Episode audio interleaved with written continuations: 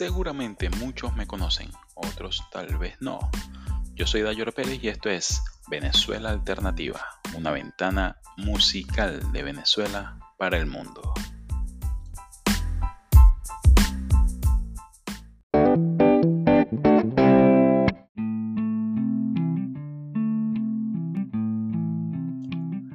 Huelberto José Ibarreto Barrios nació en El Pilar, municipio Benítez del Sucre, un 12 de julio de 1947 y se convirtió en toda una leyenda de la música popular venezolana, especializándose en ritmos de la costa caribe oriental de su país como el galerón, la malagueña, la jota y el polo.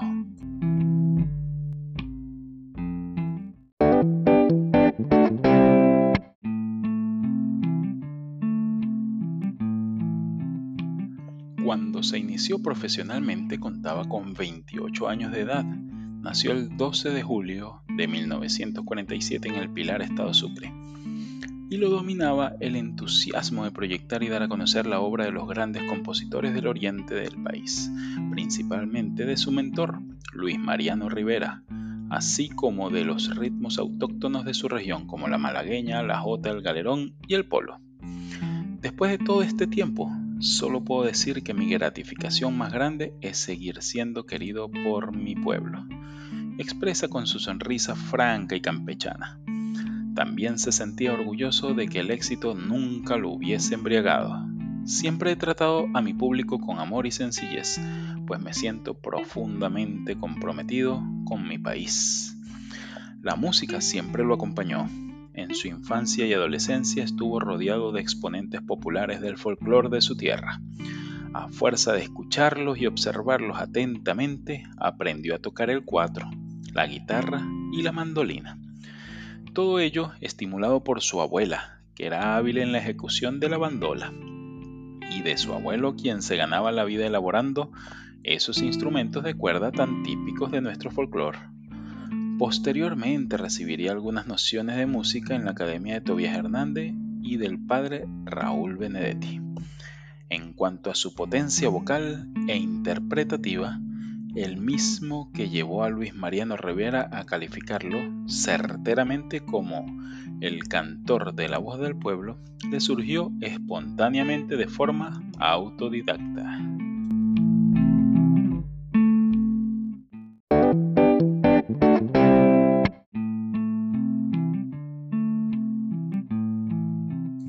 Entre sus primeras experiencias se cuenta el haber cantado en el Orfeón del Liceo Briceño Méndez del Tigre Estado en Sabategui, en su época de estudiante de bachillerato, paralelamente a su, a su, participación como ejecutante de la mandolina en la estudiantina del Colegio San Antonio de Padua de la misma ciudad. Siendo ya estudiante de economía en la Universidad de los Andes, hice mis primeras presentaciones en la sala de conciertos de la Universidad Central de Venezuela en el 73 ese mismo año intervine en el primer Festival Universitario de la Canción Venezolana, celebrado en la ULA, y gané con la canción Cerecita de Luis Mariano Rivera. De allí a la consagración no quedaba sino un trecho pequeño. La periodista a Lady Cole, una de las descubridoras de este artista talentoso, cuenta cómo fue ese primer encuentro.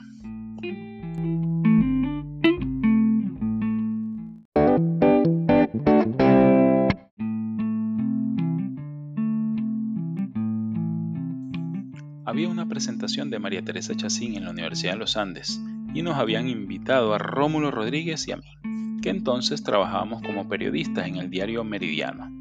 Nos acompañó nuestro amigo Kiko Contreras, que era el productor del sello disquero Promus.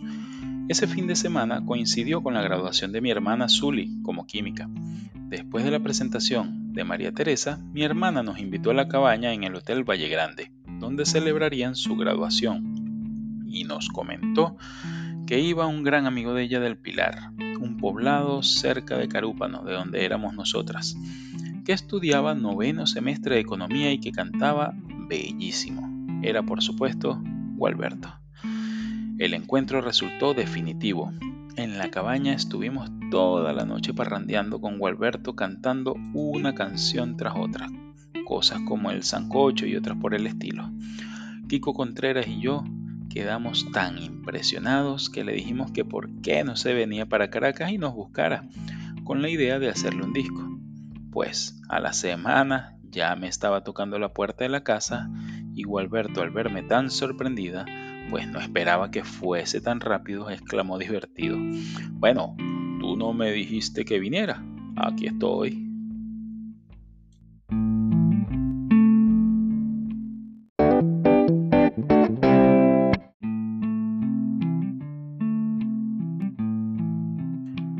Revela Lady que al día siguiente ya estaban en promos discográfica, que tenía un catálogo muy interesante de artistas, entre ellos Ali Primera pegado en todo el país con Cunavicha adentro.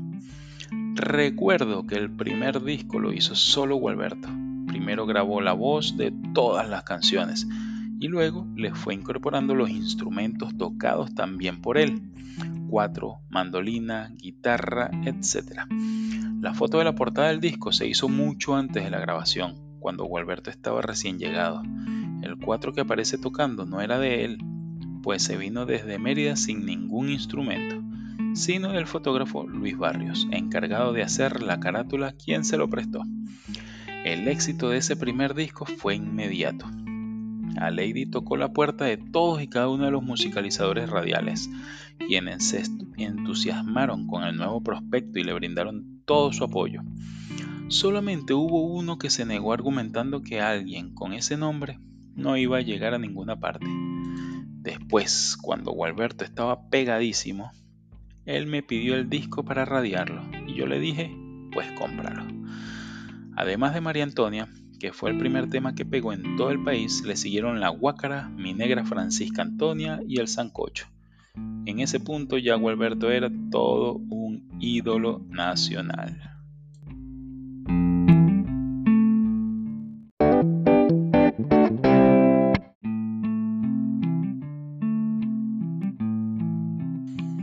Desde luego que al estar pegado en la radio era inevitable que de inmediato surgieran las peticiones para hacer presentaciones personales y de televisión. Todo surgió tan rápido que Gualberto aún no tenía un grupo formado. Y aquí vuelve de nuevo a actuar Luis Barrios, quien vivía en el mismo edificio de Reni Montaño, el hijo de Rafael Montaño, quien era un hábil ejecutante de la mandolina, con Reni Mauro, Reni Mauro Tortolero, en el bajo.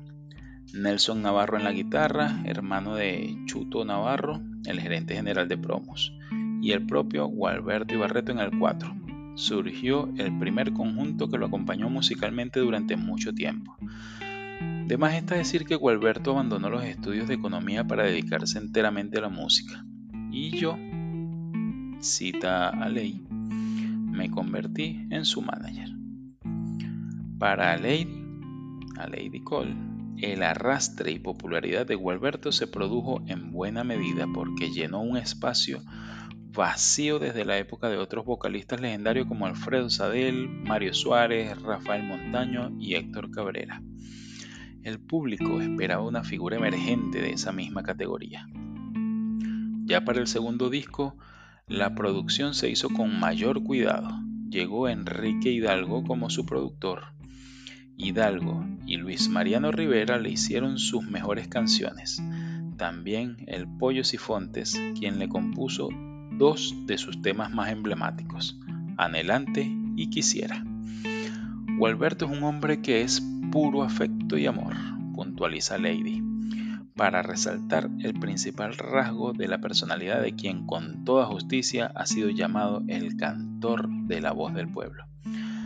La vigencia de Gualberto Ibarreto después de 47 años de fructífera trayectoria se apoya en rasgos que le son distintivos como la autenticidad y un amor arraigado y cada vez más profundo por su país.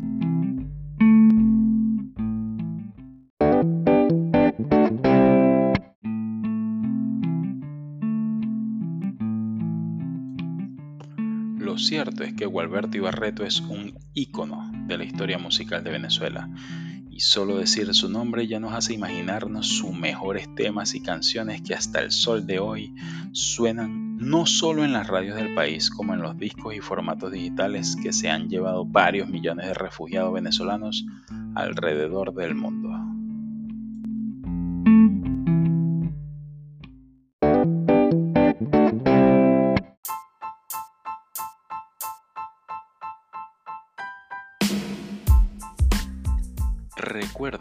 Después del episodio pueden revisar el playlist creado en Spotify con el nombre de Venezuela Alternativa y entre paréntesis el artista del que hablé. También tienen en la descripción del episodio el enlace directo para la lista de Spotify con la música de la que hablo. Chau.